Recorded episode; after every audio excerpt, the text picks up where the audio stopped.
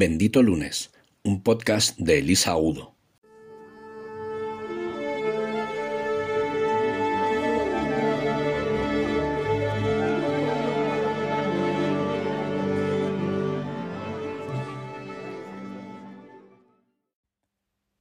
Hola benditos y muchas gracias por vuestra paciencia hoy. Ha habido varias personas que me han preguntado dónde estaba el podcast, que lo estaban esperando esta mañana, pero la cosa es que he estado todo el fin de semana en Santiago de Compostela, de acompañante a un campeonato de esgrima. Y bueno, pues llegamos ayer tarde y hoy me he dado permiso a mí misma para grabar esta tarde y no hacerlo de cualquier manera esta mañana. Sobre todo porque mm, eh, hoy quiero hablar sobre respeto y no solo sobre el respeto que nos debemos unos a otros, por supuesto, y que está tan en boga ¿no? estos, estos días en los que hablamos de libertades y hablamos de, bueno, de manipulación y de toda la situación que hay montada a nivel mundial, ya no solo de pandemia, sino de, de geoestrategia sociopolítica y económica. Y cuando hablamos de, de, respeto de los unos por los otros, a veces se nos olvida que ese respeto debería al menos empezar por nosotros mismos. Y por eso quería empezar por mí misma, ¿no? Dándome ese espacio hoy para, para encontrar el momento adecuado para ponerme a, a charlar con vosotros. Y, y, ese momento ha llegado después de, bueno, una, una tarde movidita que he tenido porque he estado hace un rato, bueno, pues teniendo una, un encontronazo eh, con un albañil que ha estado haciendo una, un, arreglito en casa y, y bueno, pues eh, se ha puesto, como diría, como el más flamenco, se ha puesto farruco. Y bueno, no os voy a contar la anécdota porque no viene a cuento y porque no estoy intentando que se me, que se me pase un poco el enfado pero bueno, básicamente intentaba imponer sus reglas, imponer bueno, pues una serie de malentendidos con los precios, imponer sus tiempos y bueno, pues con poca orientación al cliente incluso ha llegado a un punto de eso, ¿no? De faltarme al respeto o lo que yo he considerado así. Y entonces me he planteado que, que bueno, me he plantado, ¿no? He tenido que pedirle amablemente que abandonara la obra que estaba haciendo y se fuera de, de casa. Precisamente por eso, porque estoy aprendiendo a respetar mi hogar y eso me ayuda a marcar los límites para que otros sepan hasta dónde llegan esos límites, ¿no? Y esto ocurre con todas las demás facetas. Digo estoy aprendiendo porque aparentemente es algo que como adulta ya deberíamos todos saber hacer, pero en mi caso, no sé tú qué tal lo llevas, en mi caso esto es un, una asignatura pendiente eh, en cuanto a, a defender posiciones muchas veces, ¿no? Las personas que nos consideramos buena gente tenemos pues esa cualidad y otras cuantas, pero a veces eh, pues pecamos un poco de eso que llamamos buenismo, ¿no? Y de querer agradar y querer complacer y que nadie se enfade y ser, bueno, pues como eh, intentar eh, mediar siempre y apaciguar a las fieras y amansarlas, pero a veces, eh, bueno, pues es necesario ponerse a veces un poco como una fiera, ¿no? O bueno, pues aprender de esa, de esa rabia que te puede surgir en un momento dado para no, para no explotar, porque ya sabemos todos que cuando uno explota suele ser porque ha aguantado más de la cuenta, ¿no? Entonces la, la, la clave para mí en las emociones no es reprimirlas, como he dicho mil veces, sino saber gestionarlas. Y eso pasa por saber entendernos a nosotros mismos, ¿no? Y entender lo primero de todo nuestras necesidades y esas necesidades luego poderlas trasladar a otros, pero claro, para eso primero hay que verlas. Y al igual que me ocurre con mi hogar, que parece como lo más obvio, ¿no? Porque es tu refugio y es pues el lugar donde tú deberías ser tu, tu, propio, tu propio amo, ¿no? Eh, puede pasar con otras cosas. Por ejemplo, se me ocurren ejemplos de, de, de varias cosas que quiero compartir con vosotros. Pues, por ejemplo, ser, aprender a ser dueño de tu dinero hace un, una semana, eh, bueno, pues he tenido también que, decirle que no a una, a una consultora de, un, una colaboración que estaba haciendo porque me estaba envolviendo con, trucos engañosos, ¿no? Que, bueno, que al principio me parecían buen marketing y que sonaban apetecibles y que podían aportarme pues, estrategias de mercado interesantes. Pero de repente me he dado cuenta de que estaba siendo una, una especie de venta oculta, no solo de lo que yo ya sabía que me estaban vendiendo, sino de otras cosas con las que no estaba de acuerdo y, y bueno, pues era, era gente de referencia que, que, me ha costado un poco decir que no, ¿no? Porque era como después de un supuesto proceso de selección y que había eh, pues pasado una, una criba eh, para hacer un, bueno, un, programa de despegue de, de, incubadora. Y bueno, pues es la sensación esa de, oye, estoy perdiendo una oportunidad si les digo que no, ¿no? Pero digo yo, esa oportunidad, si se trata de mi dinero, a lo mejor tengo que ser yo la que decida, ¿no? Y no dejarme embaucar por, por aparentes eh, fomos, ¿no? Cosas que es que me lo estoy perdiendo y realmente, pues igual no te estás perdiendo tanto, ¿no? Si te paras a pensar. Y esto mismo también me, me ocurre, me doy cuenta reflexionando, porque de algunos no tengo ejemplos recientísimos, pero sí que tengo vivencias en algún momento y esto me ha empezado a saltar alarmas, ¿no? Y a, hacerme recordar otras, eh, otros momentos en los que esto me ha ocurrido. Y, me venían a la mente, por ejemplo, eh, cosas relacionadas con mi organización, ¿no? Cuando un cliente o un proveedor ha podido eh, despreciar esfuerzos que yo he hecho, o despreciar o ningunear o, no considerar, ¿no? No hablo de que lo esté haciendo con mala intención o desde, desde el desprecio entendido como, como, digamos, negativamente hacia mí, sino, bueno, pues no considerando ese esfuerzo o ese tiempo invertido o esa ese mimo al detalle o esa excelencia que yo he querido proporcionarle, ¿no? Y bueno, pues es importante que puedas darte cuenta de esto, porque en, en, algunos casos, pues por estas cosas que nos atacan a veces, como el síndrome del impostor, pues he acabado bajando el precio o adaptándome a sus horarios o haciendo, bueno, cosas que iban contra mi, eh, mi criterio profesional, ¿no? Para no perder el cliente. Yo recuerdo una vez que hice un manual del empleado porque el cliente se empeñó y desde el primer momento de la primera reunión de toma de contacto yo le explicaba que, que ese manual, eh, pues por el tipo de sector en el que trabajaban y el tipo de, de, modelo de negocio que tenían, no iba a surtir efecto, ¿no? porque lo que necesitaban era pues, unificar los criterios, era, era del entorno de la, de la educación. Necesitaban unificar criterios entre profesores y hacer una serie de, de temas de, pues, de gestión de emociones de los propios profesores y sobre todo de pues de team building y de unificación de, de cómo vendían el, el, servicio.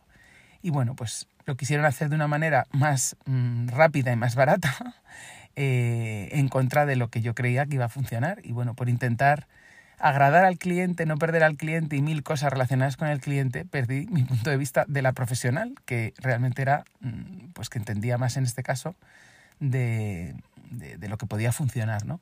Me ceñí tanto a la necesidad del cliente que le di algo que realmente, bueno, pues no, no, no llegó a funcionar porque no, no, se llegó a implantar, porque no era lo que, lo que requerían, ¿no? Parece un, contrasentido, yo que he estado tanto tiempo en el entorno comercial, pero es que es cierto, a veces el cliente no sabe lo que necesita.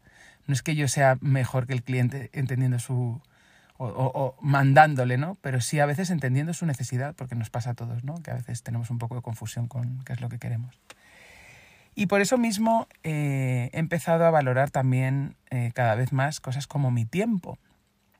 Mi tiempo, por supuesto, cuando hablamos del entorno de trabajo, porque, bueno, pues hace un, no tanto que me planteé con lo de hacer cosas gratis, porque por lo mismo, cuando uno es, eh, trabaja por su cuenta ¿no? y cuando es independiente, autónomo, freelance o como lo queráis llamar, a veces eh, caemos en esta trampa de no, hazme esto gratis porque así te damos visibilidad, o hazme este trabajo de prueba y luego ya te contratamos para los siguientes, este tipo de cosas. Y la experiencia me dice que, bueno, salvo que te llame, pues no sé, Bill Gates o, o el presidente de, de, algún país conocido, no ninguna república bananera, para hacerle un programa, no sé, nacional y que salgas en la tele, lo normal es que si te llama pues que te digo yo, el ayuntamiento de San Agustín de Guadalix, la relevancia que tú vayas a tener en el mundo mundial, igual no es tanta y más te merece la pena dejarles marchar y no regalarles nada porque la tercera ya dices, mira, de verdad que es que no me lo creo, que no, si no me vais a pagar mis sesiones X, pues es mejor que no me contratéis más. Entonces, bueno, pues ese tipo de cosas que, que he hecho cuando era más, más novata en esto, eh, las estoy dejando de hacer, ¿no? Por mi, propia, por mi propio respeto a mí misma, ¿no? Porque claro, lo que pasa con estas cosas es que te crees que, que te mereces un respeto y que todos te den un respeto y estas frases que decimos tan alegremente, Pero claro, es que si no te respetas ni tú mismo, pues es como todo. ¿Quién crees que lo va a hacer por ti? Es como si no te quieres a ti mismo, ¿no? Es igual. Y muchas veces ni siquiera esas personas o esas empresas, que al final no dejan de ser personas, no se nos olvide, no están valorando cosas que, que tú ves, pero que quizás ellos no. Puede ser por maldad o puede ser por simplemente ignorancia o por, bueno, pues porque no lo han observado. Cosas como, como tu entrega, ¿no? Yo he tenido algunos episodios últimamente con gente conocida, pues por eso, porque voy en este camino dando pasos al ritmo que puedo y que, y que, consigo poco a poco, em, que no, yo sentía que no estaba eh, equilibrada la relación. Y ha habido algunas personas con las que he empezado a romper lazos, personas no muy, no muy, muy cercanas, pero que por alguna razón se habían tomado eh, pues esa relación como, como más eh, profunda de lo que era, ¿no? Y bueno, si alguna de estas personas me está oyendo, yo te diría, más que enfadarte conmigo, pregúntate si no te parece, si no te has dado cuenta de que nuestra relación ha podido estar descompensada todo este tiempo. Porque, bueno, hay un, un libro que lo explica muy bien, eh, se llama Dar y Tomar, y habla de, eh, bueno, está en inglés la expresión, habla de los givers y los takers, y realmente, pues es un poco eso, ¿no? Los que, los que predominantemente dan y los que toman. Y bueno, pues es lo que os decía antes, yo me considero una giver bastante de libro, que puede sonar como que me he hecho flores a mí misma, ¿no? Y como que es algo siempre positivo. Y bueno, pues puede ser una gran cualidad, pero tiene también su gran riesgo, que es que se te puede ir de las manos y puedes dar más de lo que te piden o puedes dar más de lo que alguien merece, que suena un poco atrevido decir esto, pero entendedme bien, se trata de lo que merecen respecto a lo que te están aportando a ti o respecto a lo que te quieren o respecto a lo que te ofrecen o respecto a, no sé, al criterio que tú decidas. Pero a veces lo que está pasando, y me ha costado tiempo darme cuenta, es que me he rodeado pues por eso mismo, ¿no? Porque a veces uno tiene pues carencias afectivas o porque quiere más reconocimiento profesional o bueno, en el entorno que sea, por personas a las que continuamente eh, he estado dando lo que fuera, dando información, dando referencias, dando mi tiempo, dando consejos, dando cursos, dando, yo qué sé, mil historias. Y que un día te levantas y dices, pero vamos a ver, ¿y esta persona a mí qué me da? Porque a veces no me da ni las gracias. Pero más allá de eso, que eso ya es muy flagrante, es que pues no me como que no considera ¿no? todo el esfuerzo que yo he invertido en buscarle ese enlace, ese vídeo, o en hacerle ese favor, o en hablar con esa persona, o en acudir a él o a ella cuando lo ha necesitado. Y repito que no estoy hablando ni siquiera de personas de tu entorno muy privado, ¿no? Porque bueno, pues hay, hay veces que eso no, no, no, cuenta porque lo haces por amor, pero hablo de personas con las que ni siquiera hay amor y con las que a veces ni siquiera hay amistad, ¿no? Que son simples conocidos o, bueno, del entorno de trabajo o de, pues que has conocido en una feria, en un evento o yo qué sé. Y bueno, yo me doy cuenta de que esos pequeños eh, cambios que estoy haciendo, que me ayudan a, respetarme a mí misma, a veces van surtiendo efecto, desde luego conmigo mm, lo, están, lo, estoy notando, ¿no? El cambio, el beneficio.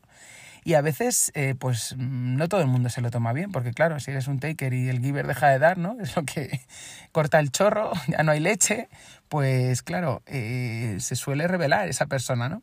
Si, si te ha pasado eso, pregúntate, ¿no? ¿Qué, qué, qué está ocurriendo ahí? Que pueda, no sé, que puedas hacer algo de autocrítica, o a lo mejor me he podido equivocar, también puede pasar. Pero hablo en este caso de un paso más, ¿no? De personas que, que sí son mm, importantes para mí, que sí pueden ser eh, queridas por mí, que, con las que me une una relación de verdad, ¿no? De amistad o de cariño, del tipo que sea y, bueno, pues incluso esas personas que, que, en este caso sí requieren mi, toda mi atención y mi cariño, en ocasiones en las que yo he estado menos disponible emocionalmente, pues porque estoy en una mala época, porque he tenido mal día, o simplemente pues porque necesito espacio, ¿no? O porque estoy en un proceso de terapéutico del tipo que sea, o en un tránsito, en un duelo, bueno, mil cosas que le pueden pasar a uno en la vida. Pues mi tendencia, por si no me conoces muy bien, te diré que es esconderme en mi cueva y no todo el mundo lleva bien eso. Y claro, la, la, tentación es que, bueno, pues como fulanito, tu amigo tal, se va a enfadar, pues bueno, pues al final quedas con él porque, hombre, es que tenía tantas ganas de verte. Y yo digo, ya, pero si yo realmente necesito esa tranquilidad de ese día, eh, ¿qué hay de malo en que le diga que no, no? A veces puede ser simplemente tu descanso, ¿no? Poderle decir que no a un amigo, aunque sea un superplano, aunque sea ir a una fiesta, pero poderle decir, mira, no te ofendas, pero me encantaría verte, pero necesito descansar. Y eso nos cuesta bastante hacerlo. Yo me doy cuenta de que esto que llamamos asertividad, ¿no? No la tenemos nada entrenada y asertividad no es solo decir lo que piensas en un momento dado sin herir a otros, sino también es eh, marcar ese límite, ¿no? Poder decir no, que es algo tan difícil y que no sabemos decir sin, sin trastornarnos a nosotros mismos o sin perturbar a otros. Y realmente, bueno, pues es todo eso de lo que habla las técnicas de comunicación no violenta, ¿no? Aprender la justa medida entre, entre quedarte tranquilo tú y, dejarle entender a la otra persona que no, que no va contra él, ¿no? que es solo respetarte a ti mismo. Y bueno, a veces puede ser el descanso, o como en este caso, puede ser la diversión. Puede ser decirle a alguien, pues mira, mm, lo siento, pero es que tengo el fin de semana reservado para hacer un plan divertido. No te ofendas si no quiero hablar contigo de cosas profundas hoy, y mira quién lo dice, que yo eso siempre lo quiero hacer pero a lo mejor es que solamente quiero, yo qué sé, quiero salir a bailar o quiero irme de fiestón o quiero irme de viaje como he estado haciendo. Que me he pasado un fin de semana, pues, pues sí, comiendo y bebiendo en, Santiago de Compostela, que es un sitio como pocos donde hacer eso. Ya sabemos que en Galicia lo bien que, se hacen estas cosas. Y darte el homenaje, ¿no? De, de, poder estar en un grupo, además, pues con el que no tengo tampoco mucha, mucho trato, ¿no? Que son los compañeros de esgrima de, de mi chico y que son encantadores y que me lo he pasado fenomenal desde aquí. os mando, bueno, unas cuantas risas os mando. No, digo nada porque sé que lo, que lo que pasa en Santiago se acaba en Santiago, pero nos, lo hemos pasado muy bien. Así que todo eso mm, al final es lo que, lo que quería compartir con vosotros, ¿no? Y que tiene mucho que ver con este título que, que, ponía en el, en el episodio, ¿no? Que es esa esa frase sacada de, del poema de William Henley, que seguramente te suena por la película Invictus, que habla sobre Nelson Mandela, o la película El Club de los Poetas Muertos, en, las que también, en que también aparece este, este poema. Y que al final dice precisamente eso, soy el dueño de mi destino, soy el capitán de mi alma. No dejes que nadie corrompa eso y protégelo porque es otro de tus tesoros. Soy Elisagudo y te deseo un bendito lunes.